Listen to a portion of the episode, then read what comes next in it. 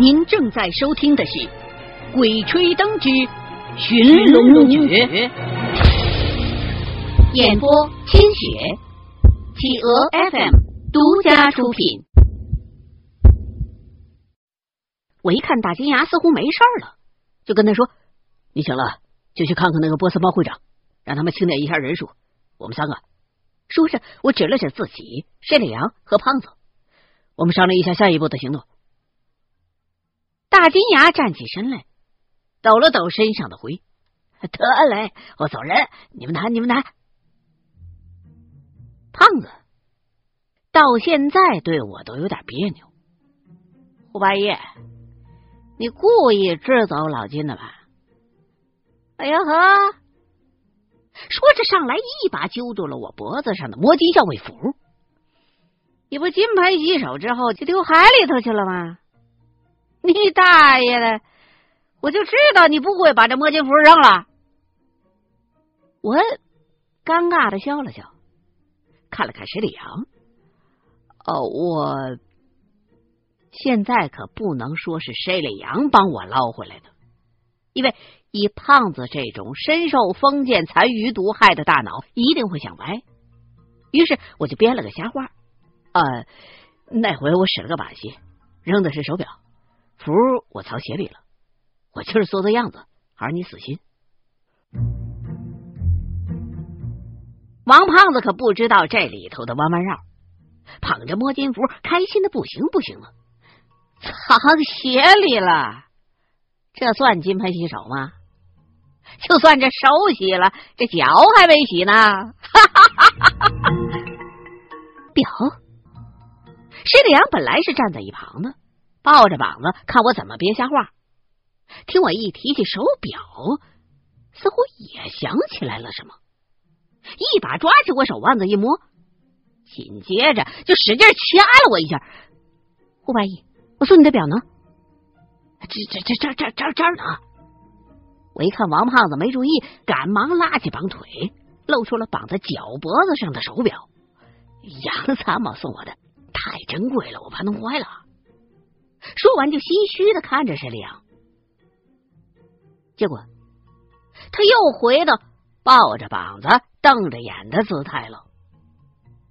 我有点没趣儿，就赶忙问胖子：“我说王凯旋同志，你觉不觉得这次下斗的经历似曾相识啊？”“对啊，跟上次在那个什么日军基地遇到的情况一模一样。”先是遇到一伙死而复生的日本小鬼子，被这群鬼子追进一个洞里头，然后老胡你说吧，我说不下去了。胖子死心眼儿，到了今天了，都没办法放下当年的丁四田。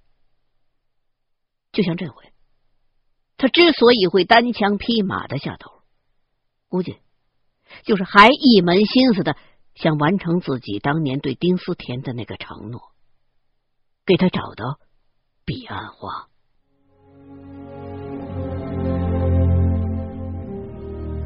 我看向施里阳，然后我们在逃跑的过程当中，也和现在一样，误触了基地里的引爆装置。那应该是那座军事基地的自毁装置，整个底下就开始连环爆炸。最后，只有我和胖子逃了出来。所以，丁思甜也是死于那场爆炸吗？我和胖子对视了一眼，都没有回话。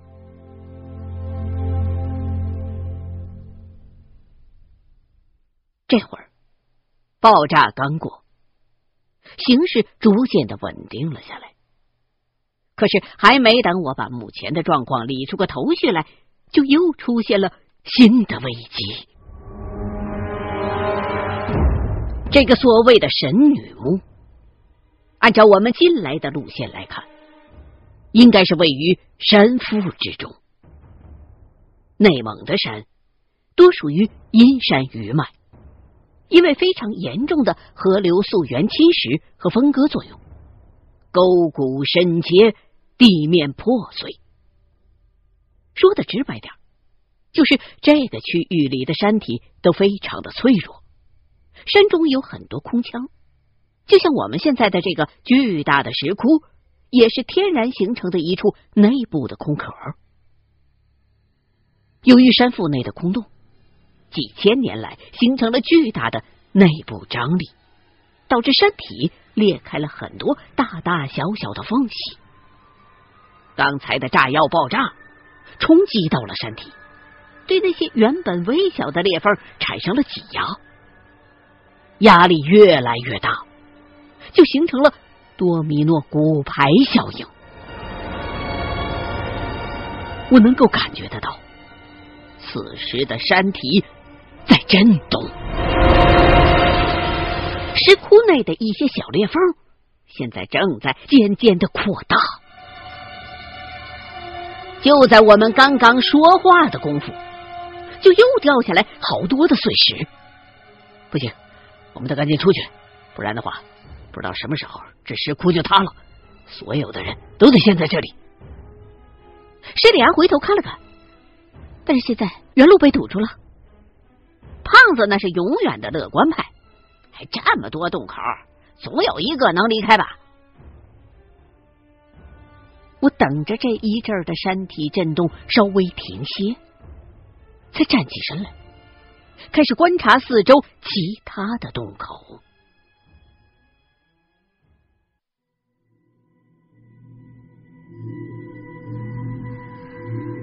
每个洞口都有动物雕像，而且是按照某种次序排列的。施里阳跟在我身后，这儿的每个洞口都有雕像，羊、鸡、狗、鼠，十二生肖。我在洞内简单的转了一圈，心中便有了计较。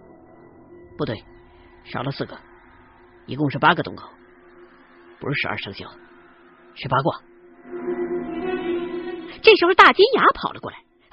胡爷，那边人数清点完了，也都准备好了，咱赶紧走吧。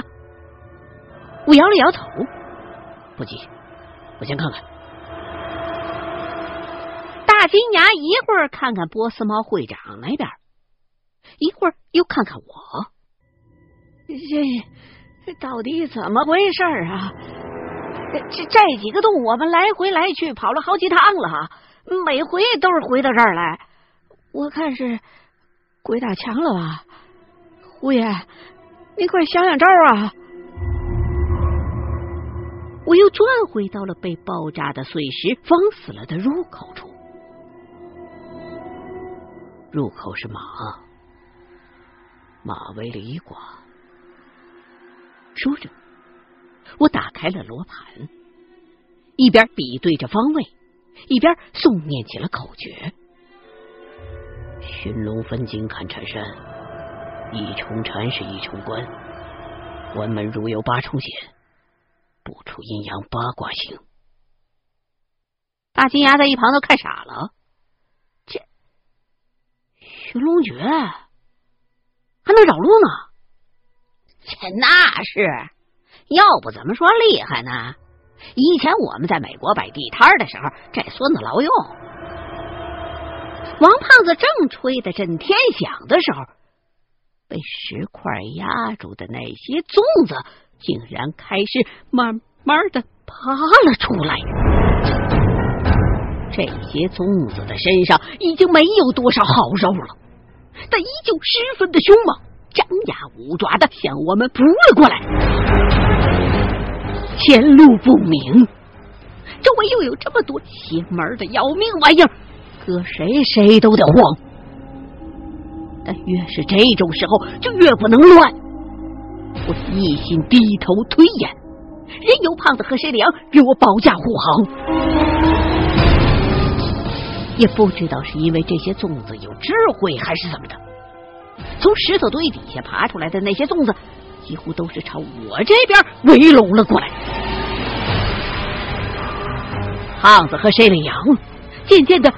都有些体力不支了，而这个时候，一个短头发的小姑娘持着一双战斧，也加入了战团。她应该是波斯猫会长的手下。一时之间，我们的压力骤减。我赶忙专心继续推演。紫薯玉马为坎里，未央玉马为坤离，虚狗玉马为干离，上干下离。进生门，虚狗是属狗。得出结论之后，我又抬头确认了一下方位，确定了推演过程没有问题，我就赶忙跑到狗的雕像旁，一脚就踹了过去。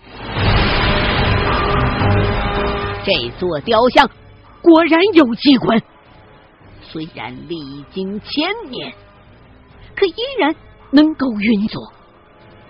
雕像一倒。就听到洞里的某处传来了轰隆轰隆的声响，随即就又出现了一个洞口，洞口处还有光透了过来。我不由得在心中给自己点了三十二个赞，收好罗盘，对着大伙一挥手，走着。说完就一马当先跑进了洞中。谢里阳收了金刚伞，随后跟上，接着。就是胖子、大金牙和那群气功协会的短发姑娘护着波斯猫会长，走在了队伍的最中间。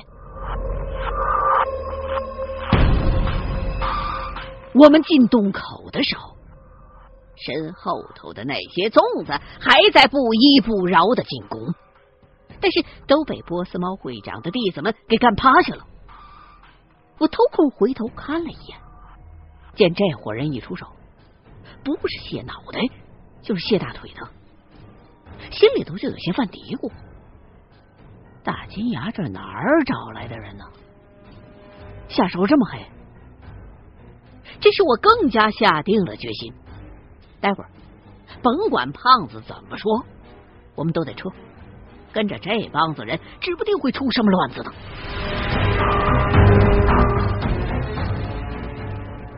回头见胖子跟大金牙已经跟上来了，我就低声跟他们说：“你们俩跟我回去，别趟这趟浑水了。”大金牙立刻满口答应：“走走走走走走，胡爷，天地良心，我是被他们踹下来的，我就是来带个路，根本就没想过要杀头。”胖子却把脸一沉：“回哪去？我都签了合同了。”你就是见钱眼开，受不了诱惑。胖子急了，指着我就嚷了起来：“受不了诱惑，受不住诱惑的是他，被你三言两语忽悠到美国去摆地摊混日子，还好意思闹什么金盆洗手？”说着话，我们已经走到了洞的出口。洞外是一处天然的平台。很长，却很窄。平台的下方，则是一条巨大的地下河。我带着谁的羊跑在最前头，到了平台边的时候，险些收不住脚，连忙稳住身形，招呼大伙小心。等所有人都站到了平台上之后，众人也看清了眼前的景象：横亘在脚下的这条地下河，约有四五十米宽，深不见底，只能从巨大的流水声来判断。河水十分的湍急，这时候我才有点后怕。这得亏是没掉下去，这样的高度，这样的水流，就算不摔死，肯定也不知道给冲到哪儿去了。但更不可思议的景象。却是在河流的上方，地下河中耸立着大大小小、数不清的巨大的石柱，都有数十米高。这些石柱是天然的，也不知道当年的人是怎么找到这一种地方的。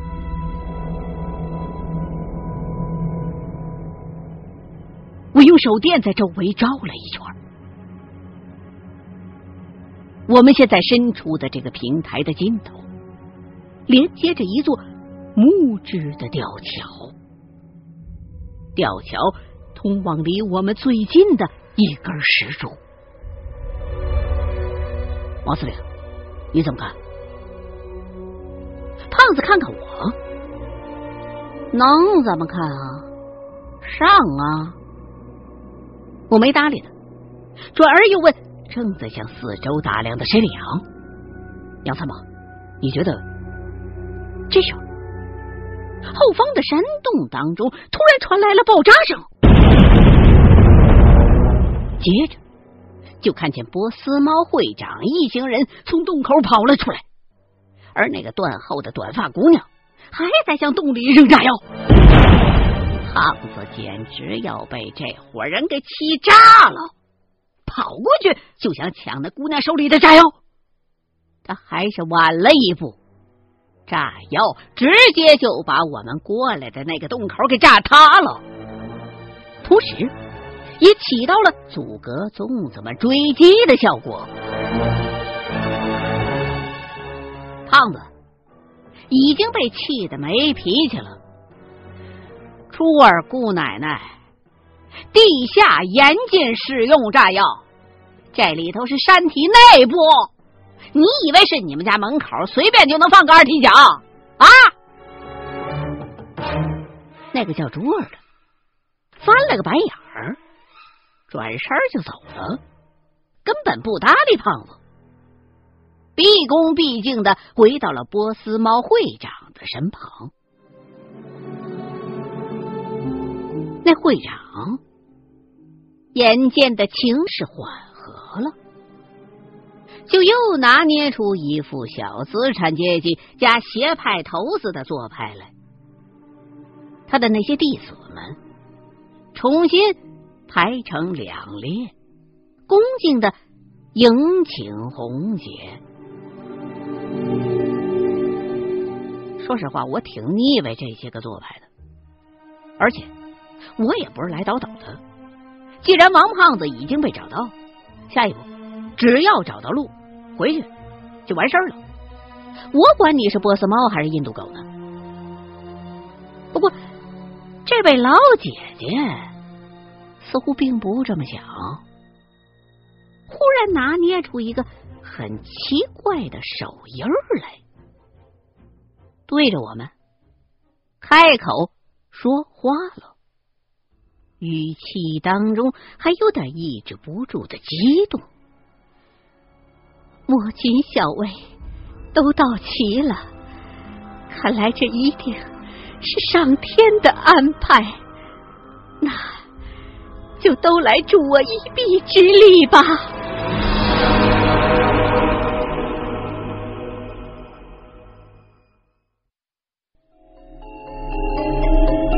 您刚才收听的是《鬼吹灯之寻龙诀》第十一集，原著天下霸唱，清雪剧播。